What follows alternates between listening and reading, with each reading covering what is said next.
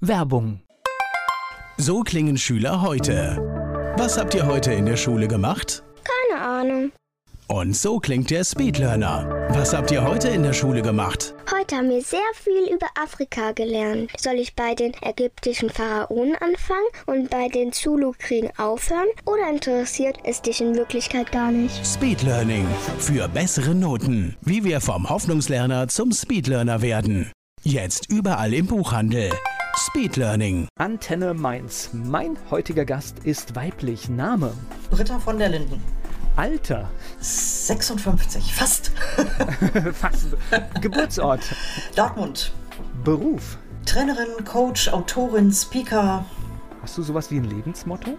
Immer wieder aufstehen. Hast du sowas wie Hobbys und wenn ja, hast du Zeit dazu? Also ich habe früher leidenschaftlich gerne Golf gespielt. Das geht heute leider aus gesundheitlichen Gründen nicht mehr so.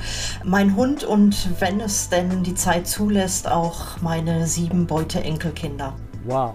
Die Menschen, die mit dir zusammenarbeiten, was meinst du, sagen die über dich? Was macht dich aus? Woran erkenne ich dich? Humorvoll, manchmal ein bisschen provokativ und absolutes Stehaufmännchen.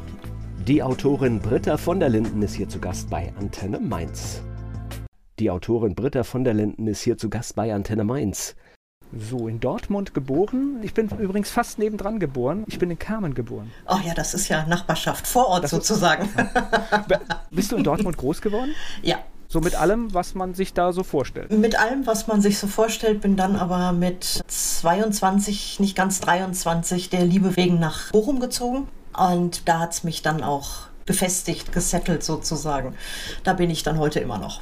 Wir sind relativ früh nach Mainz gezogen und das heißt, ich bin tatsächlich nicht dort in der Region aufgewachsen und immer wenn wir Verwandte besucht haben, also mich hat das als Kind schon ein bisschen geschafft, diese Lautstärke und dass wirklich alles sofort ausgesprochen wurde. Wie hast du das wahrgenommen? Die Lautstärke war mir erst nicht so bewusst. Ich bin heute jemand, der sehr, sehr gern die Ruhe sucht und die finde ich in Bochum tatsächlich, wobei ich denke, die gibt es in Dortmund auch. Also es gibt auch in Dortmund wunderschöne, ruhige Ecken. Ich muss dazu sagen, ich bin 100 Meter Luftlinie vom Dortmunder Hauptfriedhof groß geworden. Da war es verdammt ruhig. Aber so im Großen und Ganzen gibt es im Ruhrgebiet auch richtig schöne, ruhige Ecken und ja, wo man auch mal richtig zu sich selber kommen kann, wenn man allein die Ruhe nimmt oder auch die Emscher Auen, die ja mittlerweile auch schöner sind, als sie damals noch waren. Ich glaube, das ist natürlich etwas, wenn ich heute in der Region bin, was man wirklich auch zugute sagen muss. Ich habe völlig falsche Bilder. Also ich habe noch Ruß, Schwarz, Dreck habe ich im Nein. Kopf. Aber Nein. das hat ja wirklich gar nichts mehr damit zu tun. Nee, haben wir auch gar nicht mehr. Ich glaube, wir haben, haben wir noch eine Zeche hier? Ruß auf mein Haupt, ich weiß es gar nicht. Ich glaube, die letzte Zeche hat irgendwie vor zwei Jahren zugemacht. Ich kann mich aber in der Tat an eine Begebenheit in meiner Kindheit erinnern. Ich war so acht oder neun und wir waren in der Nähe von Bad Mergentheim in Baden-Württemberg im Urlaub. Und mich fragte jemand, du kommst aus dem Ruhrgebiet, kannst du denn überhaupt weiße Blusen tragen? Und ich habe die Frau total verständnislos angeguckt, weil meine Mutter hat mich fast ausschließlich in weiße Oberteile gepackt. Oder ich dann hinterher logischerweise auch, ne, was man so gewohnt ist. Klar trug ich weiße Sachen, ohne dass da irgendwo Rußpartikel drauf waren. Ich habe die Frage überhaupt nicht verstanden. Ich verstehe Sie, weil ich kenne das tatsächlich. Je nachdem, wo und wie der Wind stand, konnte das ungünstig sein, wenn die Wäsche draußen hing. Okay, nee, also das hatten wir, obwohl wir das große Stahlwerk auch, ich sag mal, so einen Kilometer Luftlinie von uns entfernt hatten. Die Ähm, Windrichtung war entscheidend. Ja, aber das ging eigentlich. Also das hat funktioniert. Warst du eine gute Schülerin? Können wir die nächste Frage nehmen? Okay, wir haben was gemeinsam. Ich bin freiwillig nach der 11. Klasse, als mir eine Lehrstelle angeboten wurde, von der Schule abgegangen, weil ich wusste, das, was ich studieren wollte, ging aufgrund meiner sauschlechten Mathe-Note nicht. Das war Psychologie. Von daher, das erübrigt, glaube ich, alles an Fragen. Also hast du dich durchgequält, auch durch die ganze Schullaufbahn? Nee, ich bin eigentlich gerne zur Schule gegangen, aber ich habe dann zusätzlich noch, ich hatte immer eine relativ große Klappe und war Schulsprecherin, Klassensprecherin, also vorher Klassensprecherin, dann Schulsprecherin und alles. Und habe mir damit auch viele mündliche Noten versaut, weil ich dann einfach den Mund aufgemacht habe, wenn mir was nicht gepasst hat. Und wenn ich Ungerechtigkeit zum Beispiel gesehen habe. Von daher war das okay, als ich dann auch gegangen bin. Wobei, wenn ich das höre, normalerweise müsste das ja die Schule fördern. Das heißt, wenn jemand für sowas aufsteht, wie wichtig wäre es eigentlich, Menschen zu bestärken? Ne? Da merkt man schon, so ganz Heu. wichtig ist es nicht immer gewesen, ja. Nein, heute schon. Früher war das anders. Also das war irgendwo in den Ende der 70er, Anfang der 80er. Es ist nicht mehr vergleichbar mit der heutigen Schulzeit. Wo ja, wobei ich glaube, manch, ich glaube, manche Dinge sind immer noch nicht so richtig. Weil wenn jemand eine tolle Idee hat oder wer für Schwache aufsteht, ich finde, den darf man und muss man immer unterstützen. Ja, ich sehe es genauso, aber wie gesagt, damals war es etwas anders noch. So, Ausbildung habe ich jetzt gerade gehört. Wo ging es denn hin? In den pharmazeutischen Großhandel. Und du merkst schon, ja, ich war auch froh, als ich wieder raus war. Okay. Ich habe zweieinhalb Jahre Ausbildung gemacht und habe die Ausbildung verkürzt, weil es mir überhaupt keinen Spaß gemacht hat und bin dann auch sehr schnell nach einem halben Jahr dann da raus. Das heißt, im Nachgang war die Schule gar nicht so schlecht. Nee, das ist ja immer. Ne? Man hat auch, je weiter man vorgeht, je weniger Zeit hat man und je mehr merkt man dann auch, wie gut der Rest vorher eigentlich war.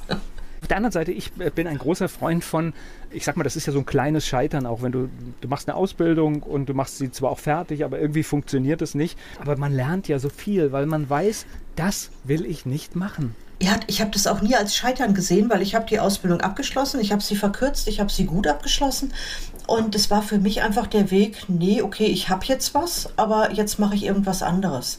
Und wenn ich mir meinen Gesamtberufsweg anschaue, der war für viele sehr zickzackmäßig gebrochen, keine rote Linie drin, für mich schon, weil ich hatte immer ein Ziel vor Augen und das habe ich letztendlich auch erreicht. Manchmal passen ja Dinge auch zu einer gewissen Zeit und nach fünf oder genau. zehn Jahren passen sie einfach nicht mehr, weil ja. man sich selbst auch verändert hat. Ganz genau. Was ja auch gut ist. Gleich geht es weiter im Gespräch mit Britta von der Linden. Sie hat gerade ein Buch veröffentlicht und ist hier zu Gast bei Antenne Mainz, die Autorin Britta von der Linden und wir sind gerade in ihrem Lebensweg. So, was kam denn nach deiner Ausbildung? Danach kam eine Sache, wo ich durchaus neun Monate verbracht habe und jeden Abend nach Hause gefahren bin mit Tränen in den Augen und der Faust in der Tasche, weil ich bei einem großen Elektronikkonzern als Bürobotin angefangen habe, um nicht arbeitslos zu werden. Der einzige Schmankerl oder das einzige Schmankerl, was dabei war, war, ich habe mehr verdient in die diesem unleidlichen Job als vorher als ausgelernte Kraft im Großhandel.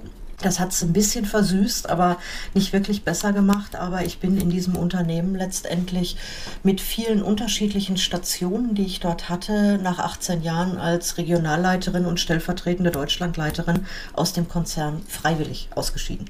Wow. Also ich habe da schon einen Weg hingelegt. Ja, ich würde es rückblickend würde ich sagen, das war schon ein Stück weit Karriere, was ich da gemacht habe. Was ich jetzt spannend finde, irgendetwas zu machen, um nicht arbeitslos zu werden. Ich meine, das ist ja wirklich jetzt kein schöner Job. Also ich mhm. meine, jeder, der täglich sieht, was es bedeutet, Pakete oder sonst was durch die Gegend mhm. zu fahren, das ist ein knochenharter Job. Ja, das waren halt die Briefe. Ne? Damals gab es eben ja. noch keine E-Mails. Das war 87, so in der Ecke, ja, 87. Und wir hatten halt nach der Ausbildung, kriegten wir ein halbes Jahr einen Probevertrag und dann sagte man mir irgendwann, als ich fragte, ob ich bleiben könnte, ja, können wir den noch nicht sagen, wo ich nur gesagt habe, bei einer Vorbeurteilung von eins verstehe ich das jetzt nicht, ich gucke mich nach was anderem um. Und 87 war der Arbeitsmarkt halt auch übel und dann bin ich da wirklich mit so einem Wägelchen durch die Gegend geschoben und habe in die Abteilung die Eingangspost verteilt, Ausgangspost wieder mitgenommen. Für Pakete war Gott sei Dank jemand anderes zuständig. Also richtig okay. das Schwere hatten wir nicht. Wobei jetzt viele, viele Briefe können auch ein ordentliches Gewicht haben. Ne? Ja, aber das ersparte dann das Fitnessstudio am Abend. Also von daher, das war dann auch okay. Aber du bist dann eher in der Einschätzung dann auch die Person, die sagt, hey, bevor ich irgendwie von jemandem abhängig bin oder irgendwie um etwas bitten muss, ja. mache ich selbst etwas. Ja, definitiv. Jetzt hast du erzählt von den Karriereschritten. Das machst du ja heute nicht mehr. Was ist denn da passiert? Ich bin Ende der 90er in der Weiterbildung gelandet. Das war eigentlich auch das, wo ich dann gesagt habe, hier fühle ich mich wohl, hier fühle ich mich zu Hause. Durfte dann auch ein, ein, kleines Team leiten und irgendwann bin ich dann als Trainerin auch mit in die Bütt gegangen, wie ich es immer nenne. Und habe gemerkt, das ist das, wofür ich brenne. Das macht mir total viel Spaß, die Arbeit mit den Menschen. Ja, habe dann so Phasen gehabt, dass der Konzern gesagt hat, okay, wir hätten aber gerne, dass du 150 Tage zum Kunden gehst. Und das ist jeder, der in dem Job ist, weiß, das ist Knochenarbeit. Weil es ist ja nicht nur so, dass man dann vor Ort ist und quasi im Büro sitzt, die 150 Tage, sondern quer durch Deutschland reist oder vielleicht sogar noch ins deutschsprachige Ausland. Beim Thema Training kommt noch dazu, also 150 Tage ist ja eine Sache vor Ort beim Kunden, aber wie sagte Rudi Carell immer, wenn man irgendwo ein Ass rausziehen will, dann muss man vorher auch eins in Ärmel reingesteckt haben. Das heißt, äh, wenn du, wenn du ein gutes Training machen willst, bedeutet das auch, du brauchst Zeit für Vorbereitung. Na klar, ein Training sich neu zu erarbeiten, das sind auch heute immer noch zwei, drei Tage pro Tag, die ich dann letztendlich trainiere. Ja, und sei es drum, dass ich Arbeitsblätter neu gestalte, jetzt in der hybriden Zeit mal sowieso oder auch in der digitalen Zeit. Das ist ja auch alles nicht eins zu eins umsetzbar. Naja, dann habe ich halt irgendwann Anfang der 2000er, also relativ früh schon überlegt, eigentlich möchte ich mich selbstständig machen und es war halt immer sehr, sehr viel im Umbruch und dann haben mein Mann und ich eigentlich beschlossen, okay, wenn es irgendwann die Gelegenheit gibt und die war absehbar, also so, wenn man lange in einem Konzern ist, dann kriegt man so ein Feeling dafür, dass da irgendwo große Umbrüche kommen. Und ich habe dann beschlossen, wenn die Möglichkeit sich ergibt, dass ich mit einer Abfindung rausgehen kann, dann gehe ich. Und das habe ich dann auch 2004, 2005 gemacht, als wir ausgegliedert und verkauft wurden. War ich dann die Erste, die das Fötchen gehoben hat sozusagen und gesagt hat, ich würde dann gerne mal gehen. Und bin auch seitdem dann eben freiberuflich genau in diesen Berufen, die ich vorhin genannt habe, als Trainerin, primär als Coach, als Speaker und eben auch als Autorin unterwegs. Natürlich, Selbstständigkeit bedeutet immer ein bisschen risikobereit zu sein, aber das ist mhm. natürlich eine tolle Gelegenheit, wenn du mit einer Abfindung starten kannst, weil das Risiko oder ich sag mal der Start äh, ein bisschen erleichtert wird. Ja, das ist so vom Grundsatz her ist das richtig. Und bei mir kam dazu, dass vier Tage bevor ich dann endgültig ausgeschieden bin, das Unternehmen Insolvenz angemeldet hat. Der schöne Plan wurde dann vom Leben wieder mal ein bisschen durchkreuzt. Ja, das war dann so das zweite Mal, dass dieser Konzern uns einen Strich durch die Rechnung gemacht hat. Wobei die Abfindung hinterher, ich weiß gar nicht mehr, ob in ganzer Höhe, aber sie kam zumindest zu einem großen Teil. Von daher waren wenigstens so die ersten ein, zwei Jahre auch mit allen Investitionen, die dann in irgendeiner Weise doch noch getätigt werden mussten, hat es den Einstieg durchaus erleichtert. Das kann man ja wobei sagen. Den Schock kann ich schon nachvollziehen, wenn man irgendwie so einen Plan im Kopf hat und dann passiert sowas, da kriegt man schon mal einen Schreck. Das ist äh, definitiv so. Ja. Vor allen Dingen, ich kann da noch eins draufsetzen. Zwei Tage später ist uns vor der Haustür das Auto geklaut worden. Ja, aber diese Sachen passieren dann immer in dieser Häufung. Ich weiß auch nicht, warum das so ist, aber ja. es sind Prüfungen. Ja, aber man überlebt es. Gleich geht es weiter im Gespräch mit Britta von der Linden. Britta von der Linden, Autorin, ist hier zu Gast bei Antenne Mainz. Mhm. Nochmal einen Schritt zurück in den Konzern. Mhm. Was hast du trainiert? Was hast du den Menschen beigebracht? Äh, Themen, die heute teilweise mich immer noch verfolgen, so ein Stück weit, oder die ich auch gerne noch mache. Unter anderem Sachen wie Arbeitszeitgestaltung, Zeitmanagement, Selbstmanagement und solche Dinge, aber immer auch schon mit dem Hinblick oder mit dem Fokus letztendlich auf das Thema Gesundheit, was ja heute auch mein, mein ganz großes Thema oben drüber ist. Das ist das, was tatsächlich viele Jahrzehnte in der Arbeitswelt. Also klar, es gab immer diese Vorschriften, wie man richtig sitzen mhm. soll und sowas. Auch diese psychische Gesundheit, ich, ja. also das habe ich ganz oft erlebt, auch in meinem Umfeld und auch in den Medienberufen, wird völlig ignoriert. Ja, und das ist etwas, was wir in der heutigen Zeit also vermehrt haben. Jetzt also wirklich über die Jahrzehnte mittlerweile, wo wir sagen können, hier hat sich ein Trend entwickelt, dass die psychischen Erkrankungen immer mehr zunehmen und körperliche auch. Natürlich, wir werden teilweise immer fauler, insbesondere jetzt die letzten zwei Jahre haben dazu geführt. Aber das war vor 20 Jahren auch oft schon nicht anders. Die Zeit war eine andere. Das Gesundheitsbewusstsein an sich war noch ein anderes. Heute wird gesagt, okay, man geht vielleicht noch, wenn es möglich ist, in ein Fitnessstudio. Früher war dann eher, lass uns mal eine Afterwork-Party machen. Ja, also das war so auch generationsbedingt ein ganz anderes Thema, was wir damals begleitet haben und wie es heute halt ist. Aber das, das waren so die ersten Anfänge, die teilweise heute immer noch mit dabei sind. Heute ist der Fokus mehr auf das Thema gesundes Arbeiten, gesundes Führen, wenn es um diese Themen geht. Und Gesundheit ist ja elementar, weil du hast jetzt gesagt, diese körperliche Fitness, das ist ja nur ein Baustein. Hast du Stress, hast du vielleicht auch Angst, weil du in einem ja. Unternehmen bist, ja. das gefährdet ja. ist, dann hast du schnell auch organische Probleme. Dann irgendwann macht der Magen, der Darm Probleme.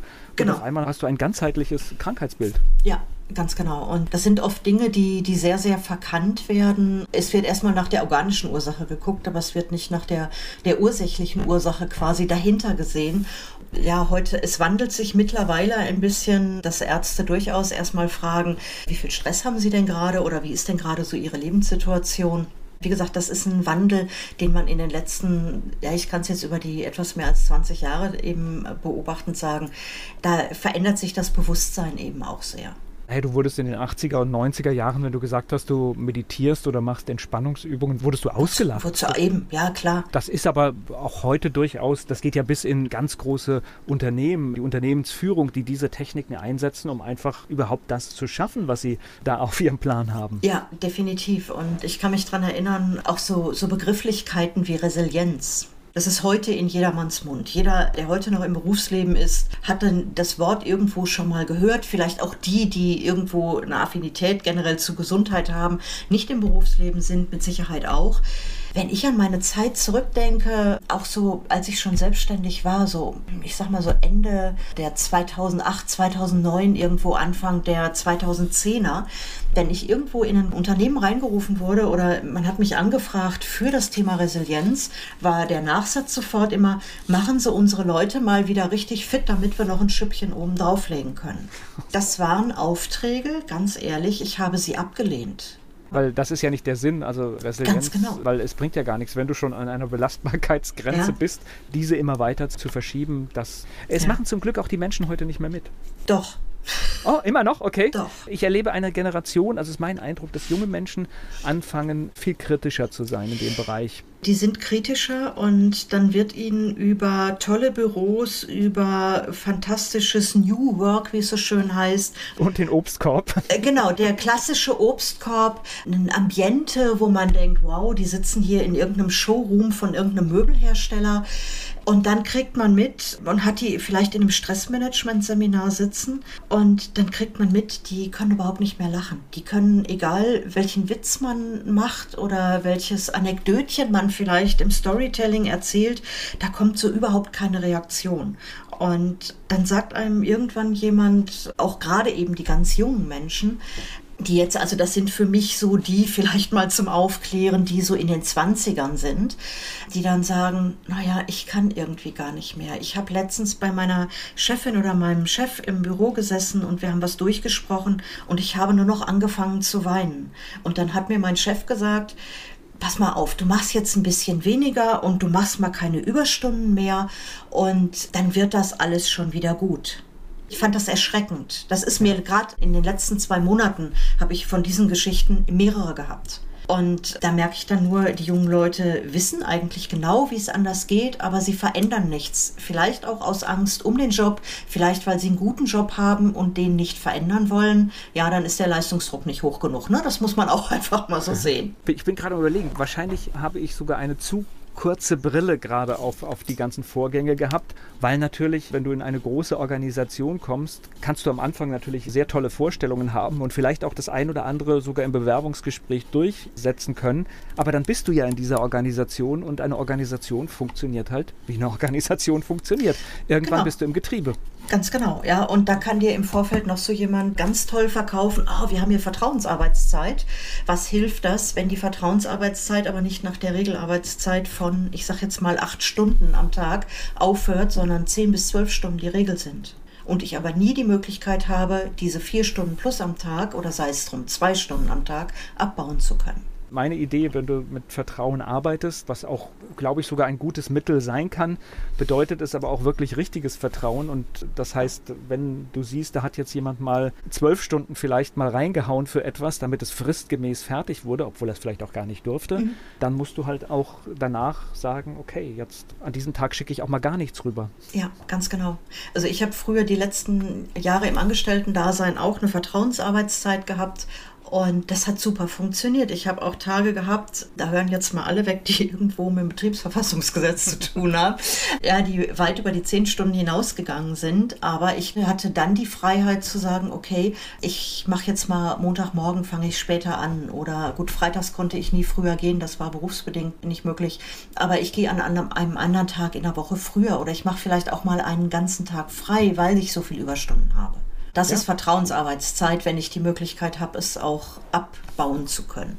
Also beide Seiten müssen da ja ihre Rolle finden in dem Spiel und müssen auch das gleiche Gewicht haben, ansonsten ist es halt auch kein Vertrauen, ja. Ganz genau. Gleich geht es weiter im Gespräch mit Britta von der Linden. Sie hat lange Zeit in einem großen Unternehmen Mitarbeiter gecoacht und trainiert. Heute ist sie freie Trainerin und Buchautorin. Britta von der Linden ist hier zu Gast bei Antenne Mainz. Das heißt, du bist heute in demselben Feld selbstständig unterwegs? Ja, kann man im Grunde so sagen. Es ist dann irgendwann, ja, schon so relativ früh, auch Anfang der 2000er, eben noch ein anderes Thema dazugekommen. Die Vorbereitung auf den Ruhestand. Und jetzt ist, erweitert sich eigentlich immer mehr dann auch um das Thema Diversity. Hier aber dann nicht auf interkulturelle Themen, sondern auf verschiedene Jahrgänge, auf verschiedene Generationen, die jetzt miteinander arbeiten sollen wie man das gestaltet. Und auch da gibt es dann wieder Unternehmen, die sagen, machen Sie doch mal was für unsere Generation 50 plus, damit die noch richtig mitkommen und damit wir die wieder richtig fit kriegen. Was macht man denn für die Generation 50 plus, damit sie richtig mitgeht? Jetzt, jetzt bin ich ja ganz neugierig. Ich fühle mich angesprochen. Man stärkt die Ressourcen, die da sind weil viele, und ich gehöre eben nun selber auch dazu, wir haben ganz, ganz viel Erfahrung. Es gibt so den schönen Spruch, neue Besen kehren gut aber die Alten wissen, wo der Dreck liegt. Das heißt, wir haben die Erfahrung, wir wissen, wie bestimmte Dinge gehen. Was wir vielleicht nicht unbedingt wissen und vielleicht fehlt uns da einfach auch die Affinität zu, ist einfach der Punkt, mit Technik umzugehen ja, jetzt kannst du mir widersprechen und sagen, ich kenne ganz viele Ü70er, 80er, die ganz toll mit Technik umgehen können. Ja, das ist richtig, die kenne ich auch. Wenn wir aber auf einmal im Job mit neuer Technik umgehen müssen, sieht das doch manchmal noch mal ganz anders aus. Und das ist für viele, die über 50 sind, dann häufig auch, ja, so ein bisschen, da gibt es Bauchgrummeln, sagen wir es mal so. Also ich gebe zu, es ist anstrengend. Jetzt auch aus der Rolle in der richtigen Altersgruppe, es ist anstrengend. Aber wenn ich ganz ehrlich bin, also ich liebe es. Es macht auch Spaß, gar keine Frage. Ja, ja? wenn ich mir überlege, was ich in den letzten zwei Jahren technisch alles dazugelernt habe, da ist Luft nach oben. Ja, zugegebenermaßen. Manche Dinge finde ich auch lästig, aber viele Dinge finde ich auch klasse. Ja, und so geht es eben vielen, vielen anderen Menschen auch. Und das heißt, wir brauchen da im Grunde, und da greift dann die Diversity zwischen den Generationen wieder, wir brauchen da einfach so ein bisschen den Anhaltspunkt, mal zu gucken, okay, wo ist vielleicht jung, die alt helfen können und wo sind die Alten, die den Jungen helfen können. Ja, einfach um da auch Synergien zu schaffen und zu gucken, ja, die Alten können vielleicht Erfahrungen weitergeben und die Jungen können vielleicht Dinge entweder zeigen, anleiten, wie es technisch funktioniert oder vielleicht sogar auch ganz übernehmen. Ja, auch das wäre ja unter Umständen möglich, dass man einfach Arbeiten neu aufteilt. Ich glaube, da steckt ganz viel Potenzial drin, weil natürlich, ja. wenn du 30, 40 Jahre irgendwelche Prozesse in einem Unternehmen gesehen hast, dann kannst du natürlich auch irgendetwas aus der alten analogen Zeit zu der Digitalisierung beitragen. Vielleicht nicht im Sinne der technischen Umsetzung, aber indem du sagst halt, oh, der Prozess müsste da aber auch so und so abgebildet sein. Ganz genau. Und da gibt es halt dann eine ganze Menge, was man machen kann. Am schönsten wäre es bei solchen Seminaren immer, wenn dann tatsächlich auch entsprechend solche Tandems gebildet würden ne, zwischen alt und jung, um da entsprechend auch tatsächlich einen Mehrwert und einen Transfer auch für das Unternehmen herzubringen. Oft ist es aber auch einfach so, dass die Alten oder die Älteren, die Alten hört sich immer so ganz fürchterlich an, dann einfach sich wirklich mal darauf besinnen, was sie alles richtig gut können. Und das ist eine ganze Menge es gab so eine Zeit lang, da hat man diese Generation, ich sag mal 50 plus, sehr schnell, wenn es die Gelegenheit gab, auch einfach aus dem Arbeitsmarkt rausgeschoben. Ach, geht doch früher und hier mhm. gibt es dieses Programm und jenes Programm. Mhm. Und es gab auch viele Unternehmen, die haben dann festgestellt, also sie haben jetzt nicht nur einen Kostenfaktor nach Hause geschickt, sondern sie haben ihr Firmen-Know-how gleich mit weggeschickt. Oh ja. Und ich darf dich einmal ganz lieb korrigieren. Die gab es nicht, die gibt es immer noch. Das gibt es ich sage jetzt mal leider Gottes immer noch, dass viele Unternehmen tatsächlich Menschen, und die werden oft angesprochen, noch bevor sie 56 sind, wenn die ein Alter oder wenn die eine Sozialversicherungszugehörigkeit, Sozialversicherungskassenzugehörigkeit von größer 35 Jahren haben.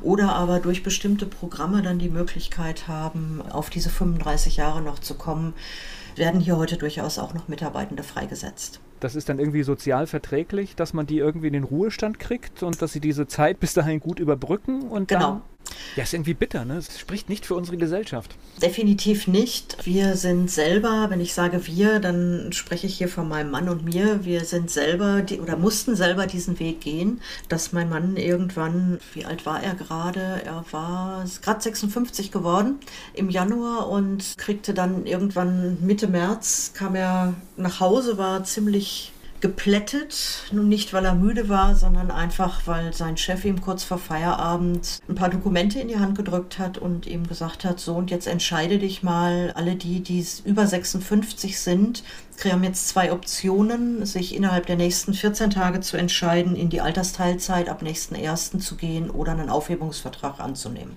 Wow. Wertschätzung.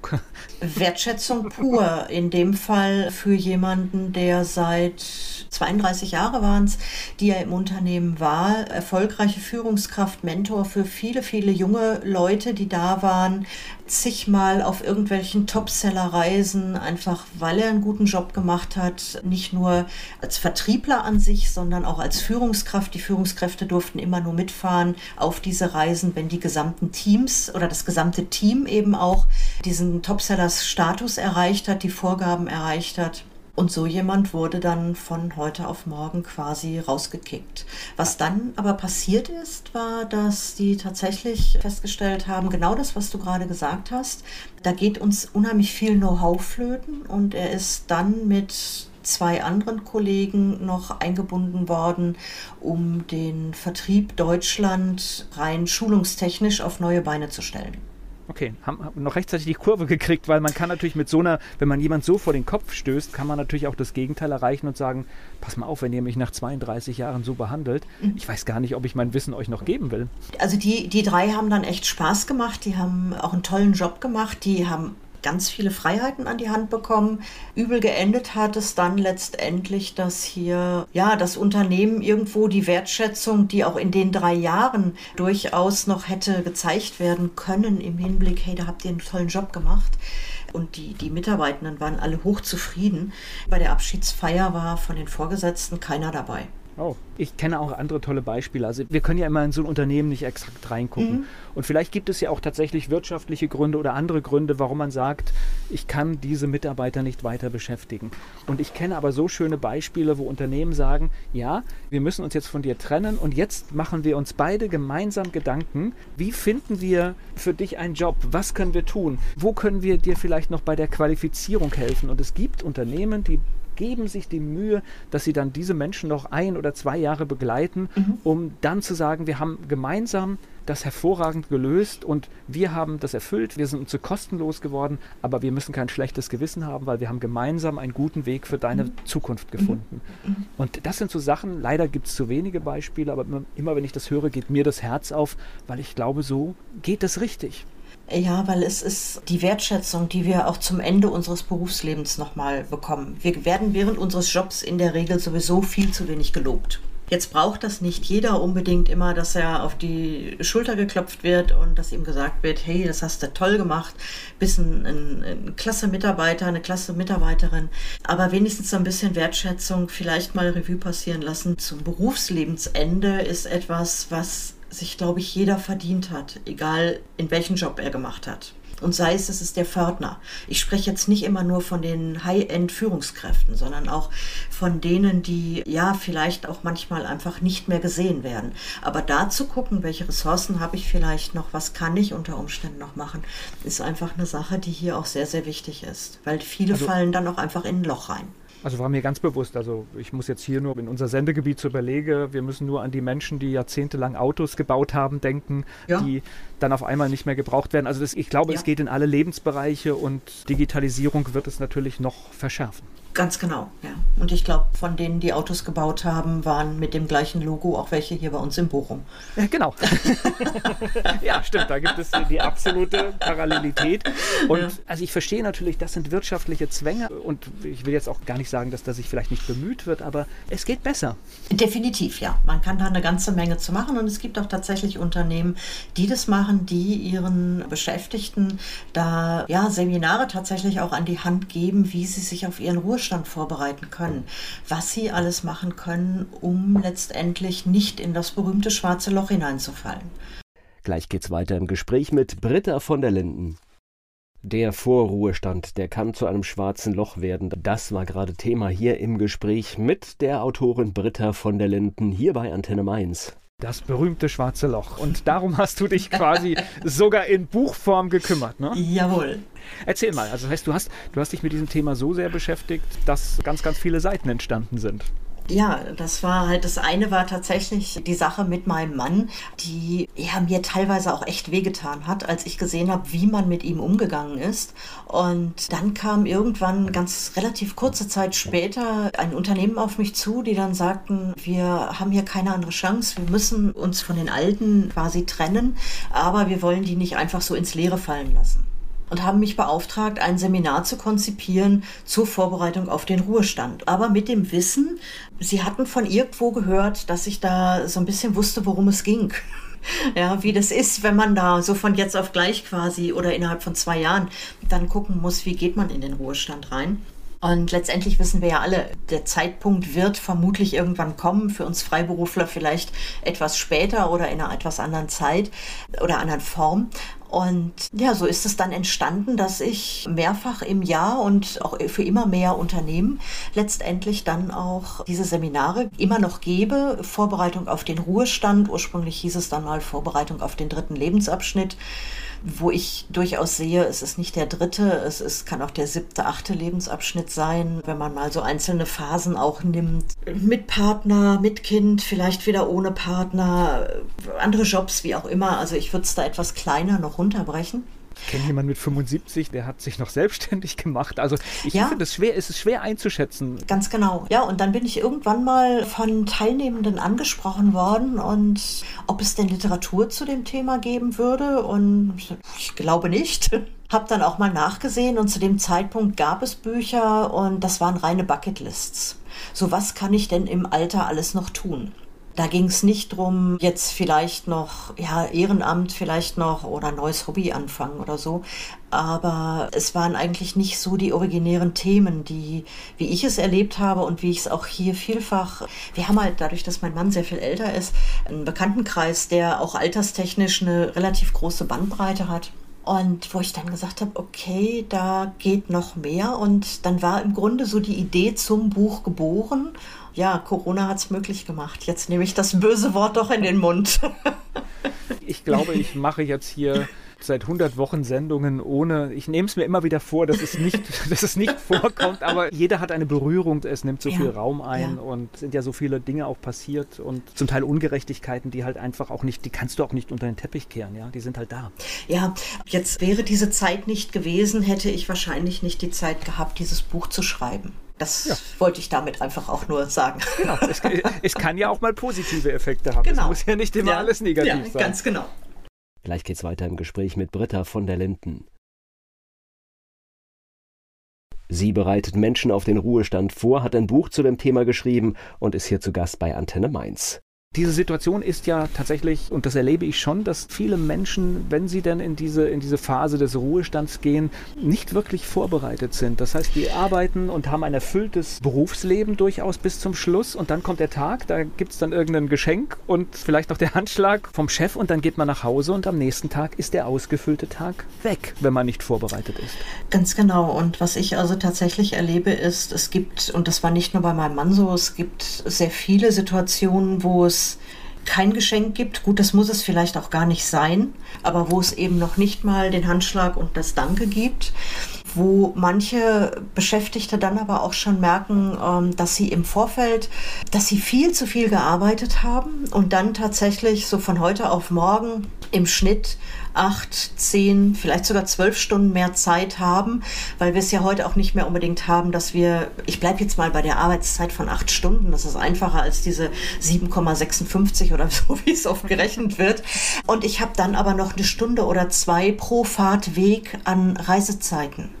Das heißt, wir arbeiten ja ganz oft eben nicht an unserem äh, Wohnort und haben dann noch mehr Zeit zur Verfügung. Und vielleicht ist es toll, wenn wir auf einmal nicht mehr täglich im Strau stehen. Und es ist klasse, wenn wir weniger Benzinabgase in die Luft pusten und solche Geschichten. Aber auf der anderen Seite, wir haben ein, wir fallen in so ein Riesenvakuum rein. Und wir machen uns über ganz, ganz viele Dinge überhaupt keine Gedanken. Und da hilft ich will diese, diese Bücher mit den Bucketlists überhaupt nicht verteufeln, weil da sind teilweise ganz, ganz lustige Ideen drin, wo man denkt, okay, könnte man vielleicht auch mal früher mit anfangen, als jetzt gerade mit dem Eintritt in den Ruhestand. Aber es sind eben Also viele andere Dinge, die auch noch wichtig sind, sich da Gedanken drum zu machen. Naja, sind wir mal ehrlich, diese Bucketlisten, wenn du dann da reinguckst und dann arbeitest du vielleicht ein paar Punkte ab, gut, dann ist ein halbes Jahr rum und dann. Genau, ja, dann ist es vorbei und dann überlegt man sich, schreibt man jetzt eine neue Bucketlist oder was mache ich da? Und letztendlich setze ich mich damit unter, ja, auch so ein bisschen unter Druck. Ne? Ich gehe wieder so mit mir selber in den Contest rein, dass ich weiß, ich kann noch Dinge schaffen. Das ist ja auf der einen Seite auch okay. Ich fand von einem amerikanischen Kollegen, Jeffrey Shaw, fand ich die Begrifflichkeit sehr schön, die ich auch gerne immer aufnehme. Der sagt nicht Bucketlist dazu, der sagt Lebensliste dazu einfach vor dem Hintergrund, ich arbeite hier nicht contestmäßig eine Liste ab, sondern ich versuche tatsächlich mit den Dingen, die auf dieser Liste stehen, mein Leben noch lebenswerter zu machen. Ja, oder in der John Strelecki schreibt in seinem Buch Big Five of Life so schön, mach aus deinen Tagen Museumstage, dass du dich gerne daran erinnerst. Sind die Tage, die du erlebst, Tage, an die du dich später gerne erinnerst, oder sind das so Tage, wo du denkst, oh, habe ich gehabt, hab auf der Couch gelegen, hab vielleicht einen netten Tee oder einen Kaffee getrunken, einen Kuchen gefuttert und dann war's das.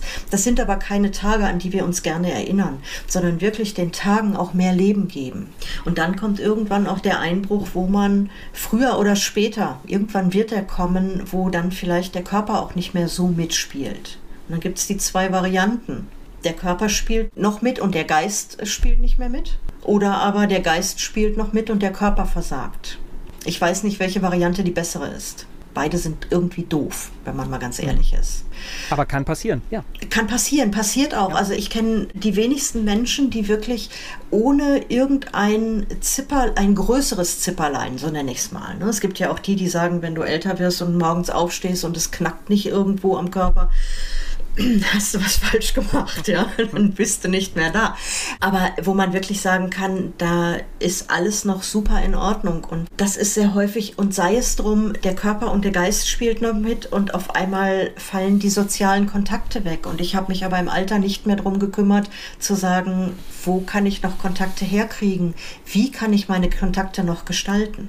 Also insbesondere wenn man sehr alt wird, muss man natürlich damit äh, klarkommen, dass viele Freunde ja verschwinden mit der Zeit, ja. weil sie halt ja. einfach vor einem sterben. Ja. ja. Ja, das ist die erste Schwiegermutter meines Mannes, ist jetzt 97. Die hat immer noch gesagt, das ist wie mit den zehn kleinen Freunden. Ne? Es wird immer einer weniger. Die ist jetzt, weil sie so hoch betagt ist, äh, die hat noch eine sehr große Familie, die aber deutschlandweit auch verstreut ist oder sogar über Deutschland hinaus. Da ist auch noch Österreich und die Schweiz mit drin.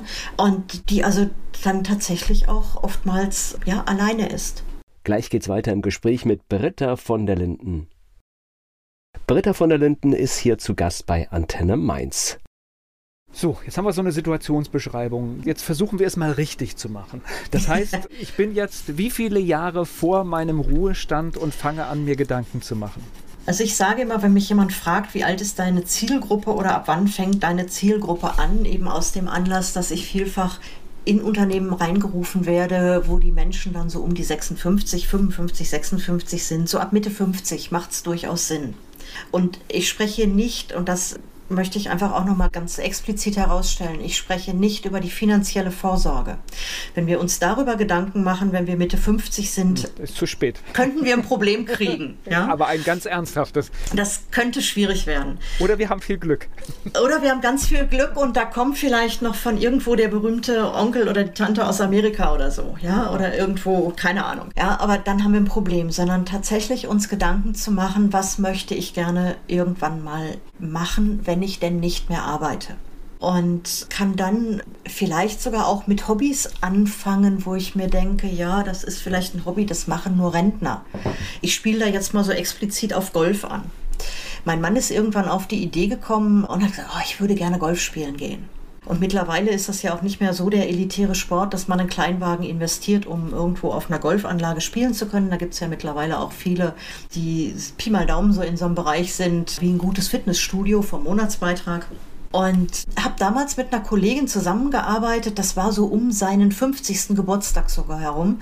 Die spielte schon Golf und dann habe ich nur gesagt, Mensch, hm, wie sieht denn das aus und wenn man sowas machen möchte und dann sagte sie nur, fang früh damit an, weil wenn du hinterher Zeit hast, Golf zu spielen, dann sind alle die, die das schon länger machen, die wollen nicht unbedingt mit einem Anfänger spielen, weil das hält die Runde auf, das hält den sogenannten Flight auf, also die Gruppe, die da zusammenläuft. Und fang früher damit an. Und das ist ja bei vielen anderen Sportarten auch, wenn ich die irgendwo erlernen, noch erlernen möchte, je früher ich das anfange, je besser ist es, wenn es reine weg um Sportarten geht. Ich baue mir Freundeskreise ganz anders auf, wenn ich damit früher anfange. Klar ist das schwieriger, wenn ich viel arbeite, aber einfach mal den Fokus auch drauf zu haben, Arbeit ist nicht alles. Arbeit macht Spaß, Arbeit ermöglicht mir viel, um mir andere Dinge erlauben zu können oder um manche Dinge machen zu können. Aber ich muss letztendlich auch immer ein Stück weit gucken, was will ich, wo will ich hin? Gibt es vielleicht auch Dinge, die ich früher gerne gemacht habe, die ich aufgehört habe zu tun, weil ich heute, ja, weil ich zu viel gearbeitet habe? Also keine Zeit dafür hatte. Genau, ja. ja. Einfach so mal zu gucken, ne, was würde ich gerne eigentlich mal wieder machen. Auch zu gucken, was kommt vielleicht so an Pflichtaufgaben auch später noch auf mich zu. Ja. Ähm, ist es auch so ein Blick, weil du hast jetzt gerade gesagt, Freunde, das heißt, man schaut vielleicht auch ein bisschen, muss ich vielleicht auch nochmal was für meinen Freundeskreis tun? Habe ich da was vernachlässigt? Kann ja. ich Dinge vielleicht auch noch wieder intakt bringen? Ja, ich meine, es gibt ja auch diese Theorie, dass sich Freundeskreise durchaus mal so alle sieben Jahre so ein Stück weit umschlagen.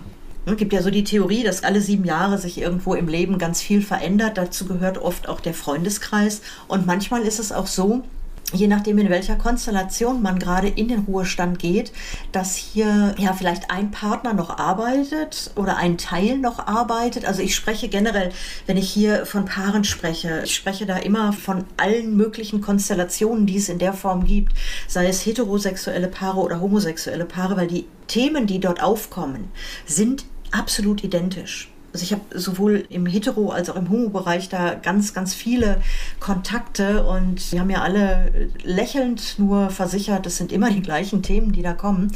Und wenn einer von beiden in Ruhestand geht, der andere geht noch arbeiten und der Freundeskreis ist vielleicht aber schon primär im Ruhestand und da ist nur noch einer, der noch arbeitet, dann verändert sich auch da im Zusammenspiel etwas. Ja, wir merken das gerade wieder, dass bei einem befreundeten Pärchen, die arbeiten gerade beide noch und gehen jetzt beide dieses Jahr in den Ruhestand. Da verändert sich gerade was, weil ich arbeite noch einer hat Zeit und der andere auf einmal nicht mehr und dann verändert sich's, klar. Ja. ja. Und früher wussten wir immer, okay, wir waren alle gleichermaßen eingespannt. Wer außen vor war, war mein Mann, der sagte immer nur, oh, pff, ne, macht wie ihr wollt. Ich sagt mir, was ihr plant, ich richte meins drumrum. Und jetzt, da verändert sich gerade wieder irgendwas, ne? dass ich schon immer sage, okay, ich habe da und da und da Zeit, wann könntet ihr denn mal? Ach nee, da haben wir das vor und das vor und das vor und die also gerade auch ganz viel da an neuen Aktivitäten wieder begonnen haben, durchaus auch in sportlicher Hinsicht oder sei es äh, irgendwo in sozialen Einrichtungen wieder aktiv zu werden oder in kirchlichen Einrichtungen, wie es halt gerade beliebt, wer es gerade wie möchte. So, wir sprechen da jetzt gerade schon immer so im Hintergrund über dein Buch. Wir haben gar nicht gesagt, wie heißt es? Das ist Ruhestand ist nichts für Anfänger sagt schon sehr viel. Und du hast gesagt, das ist dann für Menschen, ja 56, da ist es ja manchmal noch weit weg, aber mhm. das ist der Zeitpunkt, also Mitte 50, da darf man daran denken. Da darf man durchaus daran denken. Das heißt nicht, dass meine Gedanken jetzt ausschließlich nur noch darum kreisen müssen, oh Gott, ich gehe bald in den Ruhestand weil wenn wir regulär in den Ruhestand gehen mit heute 56, dann sind wir bei 67, Stand heute, wenn sich nicht noch irgendjemand was kann sich noch ein bisschen nach hinten, genau. kann sich noch ein bisschen nach hinten verschieben. Ja, genau. Na, aber es macht einfach Sinn zu gucken, okay, wo will ich eigentlich später mal hin? Vielleicht auch, wo will ich später mal wohnen? Ja, auch gerade in Zeiten, wo es ja doch sehr spannend wird, irgendwo eine neue Wohnung zu finden oder will ich auswandern. Das ist nichts, was ich erst machen sollte oder entscheiden sollte, wenn ich im Ruhestand bin, sondern da sollte ich im Vorfeld drüber nachdenken. Da sollte ich vielleicht auch gucken, wenn ich ins Ausland auswandern möchte, weil es da vielleicht gefühlt wärmer oder schöner oder alles besser ist, gibt es vielleicht noch eine Sprache zu lernen. Ich kenne viele Menschen, die sind zum Beispiel nach Spanien ausgewandert, die leben da seit 20 Jahren und beherrschen die Sprache nicht fließend. Noch nicht mal Was Rudi. natürlich für den Alltag misslich ist, weil wenn du irgendwo lebst, musst du irgendwann dich mit Behörden auseinandersetzen und dann ist es gut, wenn du Ja. zumindest sich halbwegs verständigen kannst. Ja, und mehr als nur ein Bier bestellen oder ein Wein oder eine Paella oder so. Ja, also, Ja. Und das klingt jetzt vielleicht Hilft im Alltag, aber nicht bei allem, genau. Hilft zum Überleben, aber nicht zum Leben letztendlich. Ja. Und also so solche Sachen. Und das sind oft Dinge, das habe ich bei, bei sehr, sehr vielen Menschen erlebt, die da einfach nicht drüber nachdenken. Ja, die, die nicht gucken oder die irgendwo sagen, oh, super, toll, und ich habe hier ein riesenklasse, großes Haus, alles prima, oder eine Wohnung in der vierten Etage oder so, kann man da bis zum Ende wohnen bleiben. Ja, funktioniert das so? Oder wie kann ich dort bis zum Ende wohnen Genau, bleiben? Auch das ja. kann, kann ja eine Fragestellung sein. Ja, ganz genau. Und es, es gibt so viel unterstützende Stellen, die dann entweder helfen, irgendwelche Umbauten zu machen. Teilweise gibt es sogar finanzielle Unterstützung oder sogar günstige Kredite auch, mit denen man da agieren kann, um bestimmte Umbauten zu machen, damit man so lange wie möglich in den eigenen Wohnräumen bleiben kann. Und es ist auch nicht jeder, und auch das erlebe ich immer wieder. Ich habe vorhin von der ersten Schwiegermutter meines Mannes gesprochen, mit ihren 97. Die ist jetzt dieses Jahr ins Heim gekommen, nachdem sie einen zweiten Schlaganfall hatte. Die hat bis dato in der zweiten Etage im Altbau gewohnt. Die hatte um die 50 Stufen, Altbaustufen, die ja auch immer noch mal ein bisschen höher sind als so im Neubau, zu bewältigen. Und die ist, wenn die nicht rausgegangen ist, weil sie vielleicht nicht einkaufen musste oder so, ist die mehrfach am Trag durchs Treppenhaus gelaufen, um sich fit zu halten. Macht Ja. aber auch nicht jeder. Ja? Ich kenne andere, die wohnen in einer Parterre, die sagen dann, ach nee, jetzt ich kann doch nicht durchs Haus laufen. Was sollen denn die Leute von mir denken? Ich habe eine Nachbarin, die ist über 90 und die fährt jeden Tag so eine kleine Runde mit ihrem Rollator, einfach um rauszukommen Ja. und tatsächlich in Bewegung zu bleiben. Und ich beobachte das seit Jahren, der tut das gut. Na klar, weil die sieht Leute. Du weißt, warum ältere Menschen am liebsten dann einkaufen gehen, wenn die ganzen Berufstätigen einkaufen gehen müssen? Ja klar, wir Ja? sind unter Menschen. Ne? Wir sind unter Menschen, da ist was los. Ich kann vielleicht auch mal das ein oder andere Pläuschchen halten. Gleich geht's weiter im Gespräch mit Britta von der Linden. Ruhestand ist nichts für Anfänger. Das ist das Buch von Britta von der Linden.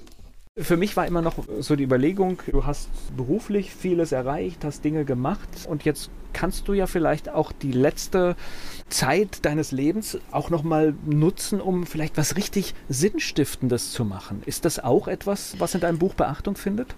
Ja, selbstverständlich. Da sind auch, ne, es gibt viele Menschen, die sagen, ich, ich gehe noch mal ins Ehrenamt oder ich habe gerade letzte Woche auch, ich beschreibe es in meinem Buch auch, das Thema Altenstudium. Und ich war letzte Woche, nee, diese Woche war es in einer Veranstaltung, da waren unter anderem zwei Herren dabei, die weit über 90 waren. Und beide hatten davon gesprochen, dass sie in, in ihrem Ruhestand endlich das studiert haben, was sie immer wollten, wo ihnen die Eltern dann damals gesagt haben, damit verdienst du kein Brot.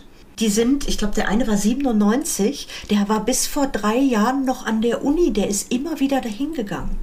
Das muss ja nicht immer das Sinnstiftende sein, was für die Gemeinschaft zum Beispiel ist, wenn ich jetzt über ein Ehrenamt rede. Das wichtig ist, dass es für mich sinnstiftend ist, dass es mir Spaß macht, dass ich für mich sehe, daran kann ich vielleicht auch noch wachsen, daran kann ich geistig noch wachsen. Und wenn ich mir diese beiden alten Herren oder ja wirklich alten Herren auch noch mal in die Erinnerung rufe, das war fantastisch. Na gut, das ist ja definitiv auch erwiesen, wenn du dich mit Dingen auseinandersetzt, wenn du lernst bis ins hohe Alter, das ist sowas von gut fürs Gehirn. Ja klar, Und damit bringst du natürlich auch wieder ganz andere Leistungen und ich glaube, du bist auch ein tolles Vorbild. auf alle Fälle. Also diese beiden waren für mich wirklich, wo ich nur gesagt habe, ja, Respekt, ja, in je, wirklich in jeder Hinsicht. Ob ich jemals so alt werde, ich weiß es nicht. Es steht in den Sternen. Ich glaube, ich will es auch gar nicht wissen. Aber wenn, dann möchte ich bitte so alt werden. Und da, da kann ich heute anfangen, was dafür zu tun. Ja, ich kann heute durch mein Denken, durch meine, das, wie ich selber mit der Welt und mit mir selber umgehe, kann ich ganz viel dafür tun, um letztendlich im Alter auch entsprechend fit zu bleiben. Wer jetzt das hier gehört hat und sagt, uh, das Thema interessiert mich, ich möchte mehr wissen, ich möchte mehr von Britta von der Linden wissen, wo finde ich dich? Einmal auf meiner Homepage Ganz einfach, Britta von der Linden. Linden ist wichtig, ganz viele ja. Bäume. ja, es ist grammatikalisch nicht korrekt. Also Britta von der Linden.de oder in dem Buch Ruhestand ist nichts für Anfänger, dann im gängigen Buchhandel auf der Webseite oder auch beim großen Händler mit dem A zu erhalten. Auch das ist, äh, das ist Corona auch geschuldet. Auch das läuft noch besser und schneller, weil natürlich ein Krisengewinnler, ja. Definitiv, ja, aber man traut sich ja kaum noch was zu sagen. auch im örtlichen Buchhandel, im stationären Buchhandel. Ich wollte gerade sagen, also A, die haben auch einen tollen Job gemacht in der genau. Corona-Zeit. Genau. Viele Buchhandlungen haben das hervorragend gelöst. Also ja. mir fallen hier eine Buchhandlung in Bodenheim, in Niederolmein, die das ja. sehr schön gemacht ja. haben. Und auch die haben die Möglichkeit, Bücher, da gibt es ein Portal, wo man bei den Buchhandlungen auch online bestellt bestellen kann. Ja. Äh, Mache ich übrigens auch sehr gerne. Ist ja. eine gute Alternative. Im Prinzip der letzte Tipp ist, es nicht auf die lange Bank schieben, sondern wirklich, ich glaube, so bei Unternehmensübergabe fängt man auch 10, 12 Jahre vorher an und auch bei diesem Thema Ruhestand, wie da gerne gesagt wird, ist durchaus 10 Jahre Vorbereitungszeit nicht das Verkehrteste. Definitiv nicht, ja. Also es kann, klar, man kann auch sagen, okay, komm, ich habe ein, hab ein gutes, gefestigtes soziales Umfeld und Achtung, dann kommt das Thema Ehe mit ins Spiel, ne? das darf man auch nicht vernachlässigen auch da verändert sich einiges und egal ob beide oder nur einer erstmal in den Ruhestand geht oder Unruhestand, wie auch immer man das nennen möchte. Es ist nicht verkehrt, sich früh genug auf die Dinge vorzubereiten ist ein Riesenthema, was du jetzt ja. am Schluss hier noch aufmachst, weil natürlich etwas, was im Arbeitsleben sehr gut funktioniert hat, muss gar nicht mehr funktionieren, wenn man auf einmal zu zweit zu Hause sitzt und auf einmal merkt, ups, wir haben viel zu viel Zeit auf der Arbeit verbracht mhm. und haben uns eigentlich gar nicht mehr so viel zu erzählen, dass es für einen Tag reicht. Ja, es gibt in Papa Ante Porters ein schönes, ich weiß nicht, ob ich es hundertprozentig hinbekomme, Zitat, ein, eine gute Ehe funktioniert dann am besten, wenn einer von beiden wenig Zeit hat das muss ja nicht so sein, aber ich glaube, es ist erlaubt, sich Gedanken darüber zu machen und vielleicht kann man ja auch das Leben weiter so arrangieren, dass man halt sagt, okay, ich bin halt nicht den ganzen Tag zu Hause. Ja, zum einen das und man kann sich ja vielleicht auch noch mal ganz neu kennenlernen. Auch das kann ja durchaus spannend sein. Ja, aber das auch sind jetzt schöne, schöne versöhnliche Worte hier. Ja, auch dazu gibt es ein paar, glaube ich, ganz hilfreiche Tipps in dem Buch. Sehr gut. Ich danke dir für die Einblicke. Das war sehr spannend und es ist ein Thema, das ja sehr viele betrifft und man muss sich, glaube ich, auch damit auseinandersetzen und rechtzeitig. Es ist hilfreich. Werbung. So klingen Schüler heute. Was habt ihr heute in der Schule gemacht? Keine Ahnung. Und so klingt der Speedlearner. Was habt ihr heute in der Schule gemacht? Heute haben wir sehr viel über Afrika gelernt. Soll ich bei den ägyptischen Pharaonen anfangen und bei den Zulu-Kriegen aufhören? Oder interessiert es dich in Wirklichkeit gar nicht? Speedlearning. Für bessere Noten. Wie wir vom Hoffnungslerner zum Speedlearner werden. Jetzt überall im Buchhandel. Speedlearning.